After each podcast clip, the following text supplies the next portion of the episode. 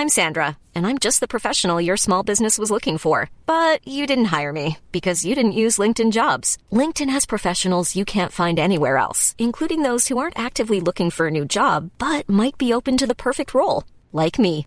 In a given month, over 70% of LinkedIn users don't visit other leading job sites. So if you're not looking on LinkedIn, you'll miss out on great candidates like Sandra. Start hiring professionals like a professional. Post your free job on linkedin.com/people today. O modo de Deus lidar com o mundo mudou depois de Cristo. Evangelho de Marcos, capítulo 13. Comentário de Mari Persona. Existia uma diferença entre a maneira como Deus agia no mundo antes da formação da igreja, antes da atual dispensação, uh, no sentido da autoridade de Deus na terra, e hoje. Uh, nós vemos no Antigo Testamento, depois que Deus ele escolheu as nações de acordo com o número dos filhos de Israel. Então ele colocou uma referência uh, para as nações que era Israel. Então tinha Israel como a sua preferida na terra, e Deus assim exercia o seu juízo sobre todas as nações em relação a Israel. Então às vezes, às vezes a gente fica espantado, mas por que, que Deus mandava tirar uma nação da terra para Israel poder entrar no lugar dela? Porque Israel era o povo que Deus escolheu. E Deus não tirava a nação da terra até que se cumprisse o seu tempo de iniquidade. Por exemplo, quando ele, quando ele mandou destruir, quando ele destruiu uh, Sodoma e Gomorra, é porque tinha chegado num nível de iniquidade que era insuportável diante de um Deus justo, de um Deus santo. E ele não podia deixar passar. Tem uma passagem no Antigo Testamento, quando Israel está entrando na terra e tomando a terra, ele diz assim que uh, os amorreus não foram tirados porque ainda não tinha se enchido a, a medida de iniquidade dos amorreus. Ou seja, eles estavam ainda com, ainda com crédito antes deles poderem tomar totalmente a sua iniquidade até o ponto de serem de, de precisarem ser destruídos, como Deus ia fazer com Nínive. Porém, Nínive se arrependeu. Ele avisou antes e Nínive se arrependeu.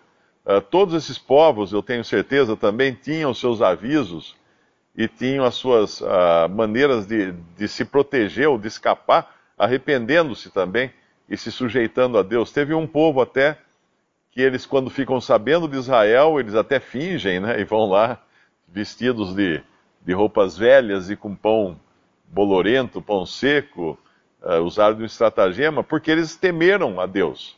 Eles sabiam que eles iam ser destruídos se eles não, não tomassem uma atitude. Mas essa era a maneira de Deus governar o mundo uh, governando no sentido de nações. Hoje eu creio que é diferente, porque hoje nós estamos no dia da graça. Nós não vemos Deus destruir uma nação ou fazer coisa assim, uh, por, mesmo porque Israel hoje está deixada de lado.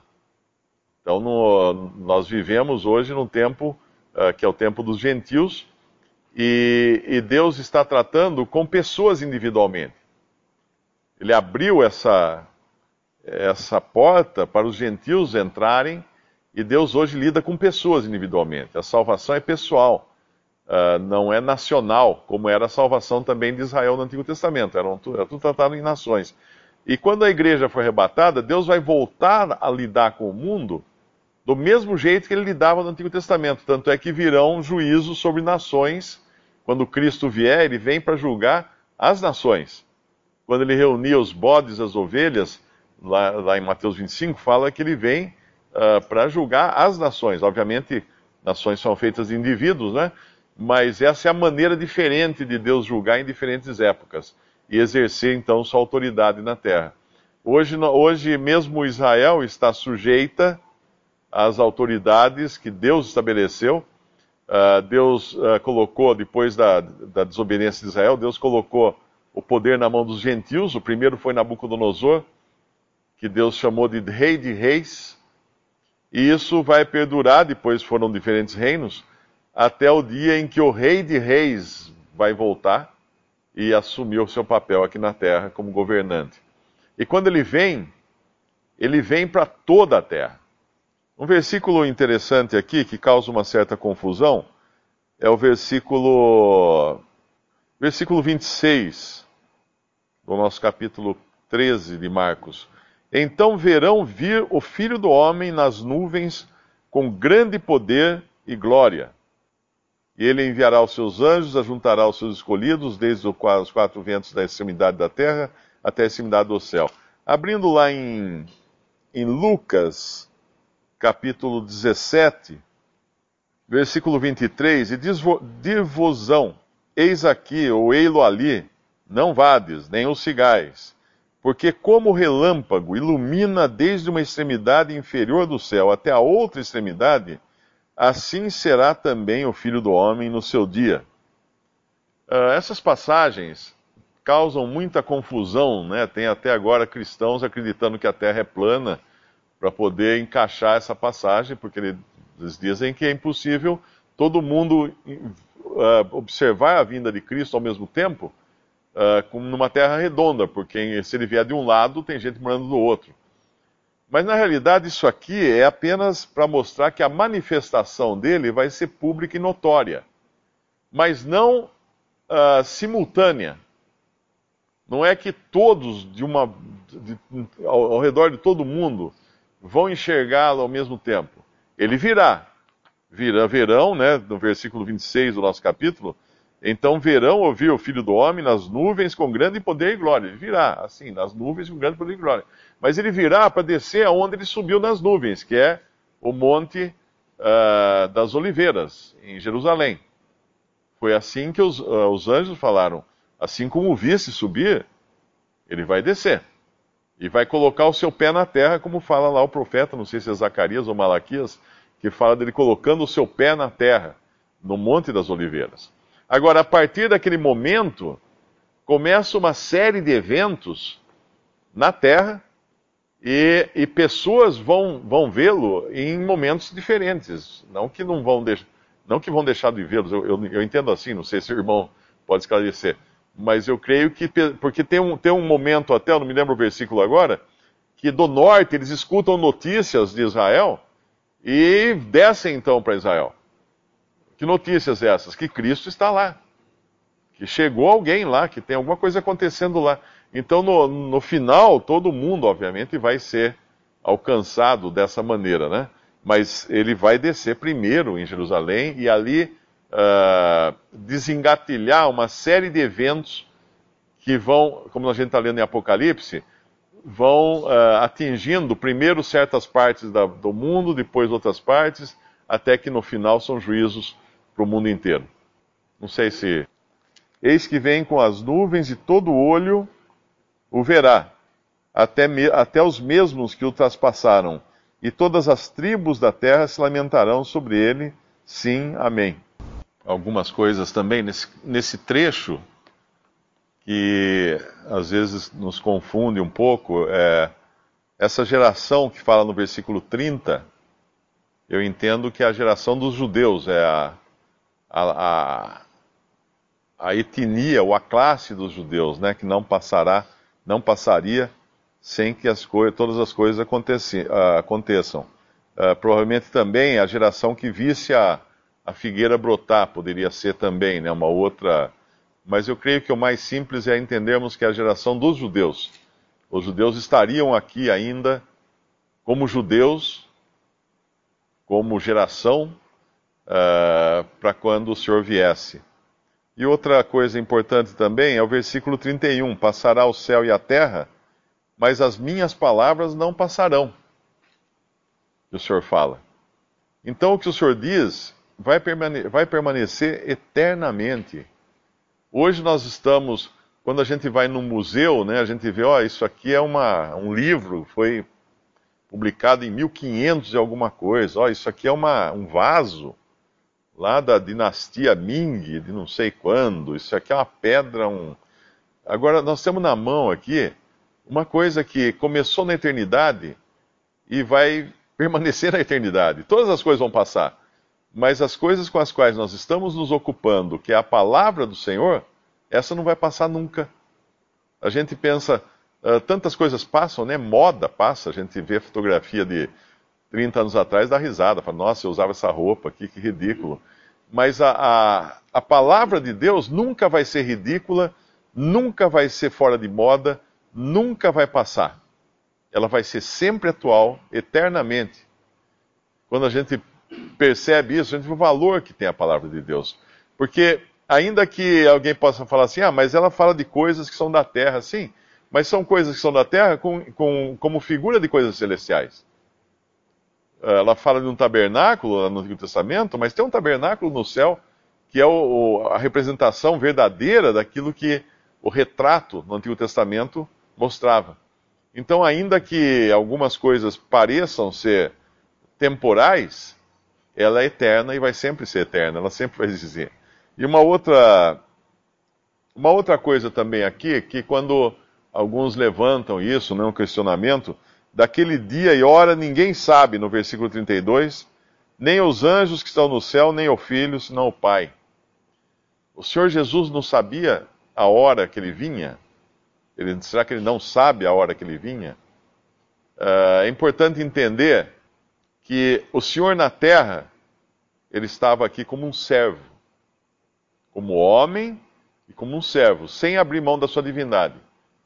Tanto é que ele não abria a mão da sua divindade, nós vemos em várias passagens, quando ele fala assim: Eu via Satanás caindo do céu como um raio. Onde é ele estava olhando?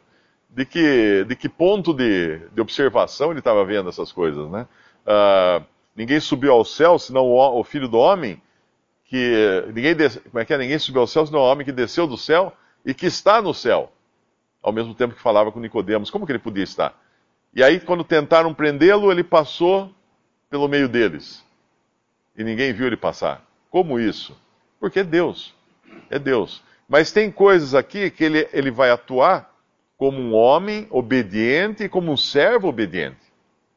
Se eu chegar na casa de um, no escritório de uma pessoa, vamos dizer assim, uma empresa, chegar para a secretária e falar assim, olha, que horas que o, que o seu chefe vai entrar ou vai sair do trabalho, alguma coisa assim, ela pode falar assim, olha, eu não tenho essa informação para lhe dar. Ela pode até saber a hora, mas na posição dela de secretária, não cabe a ela ter essa informação para dar. Então o Senhor estava em perfeita obediência, eu entendo assim, que obviamente ele como Deus, ele tem onisciência, ele é onisciente.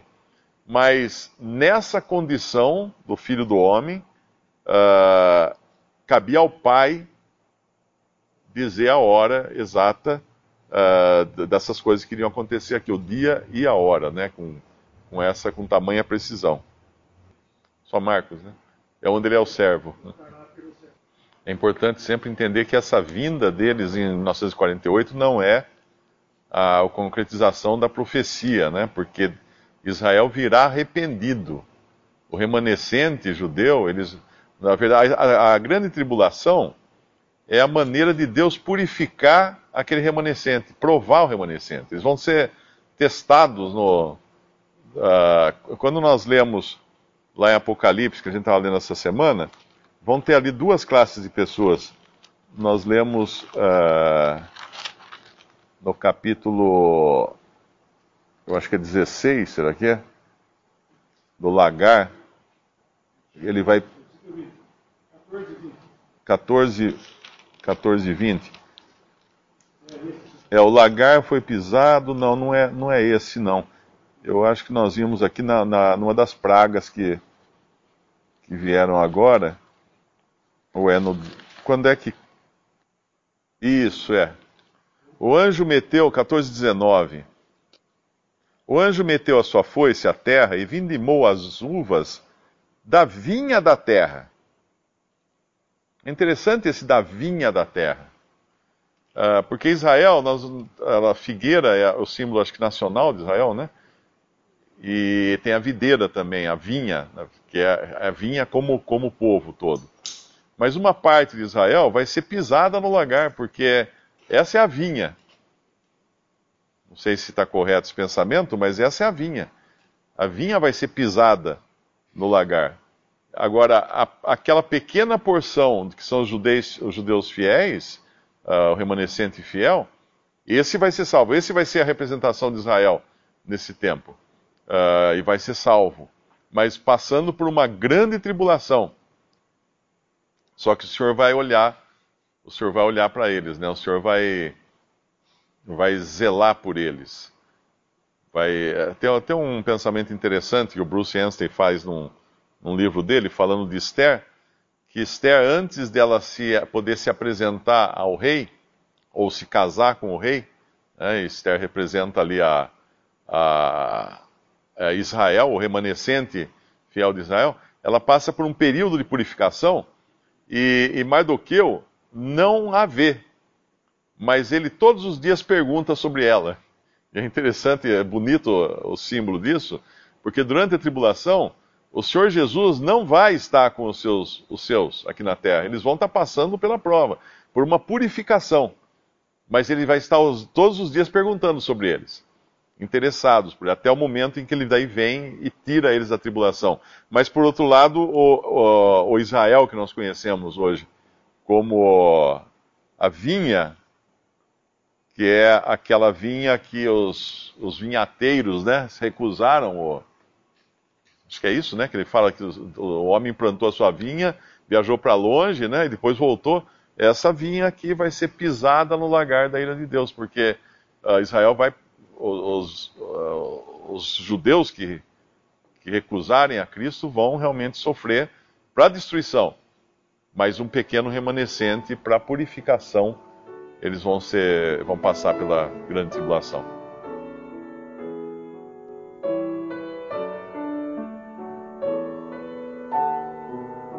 Visite respondi.com.br. Visite também 3minutos.net.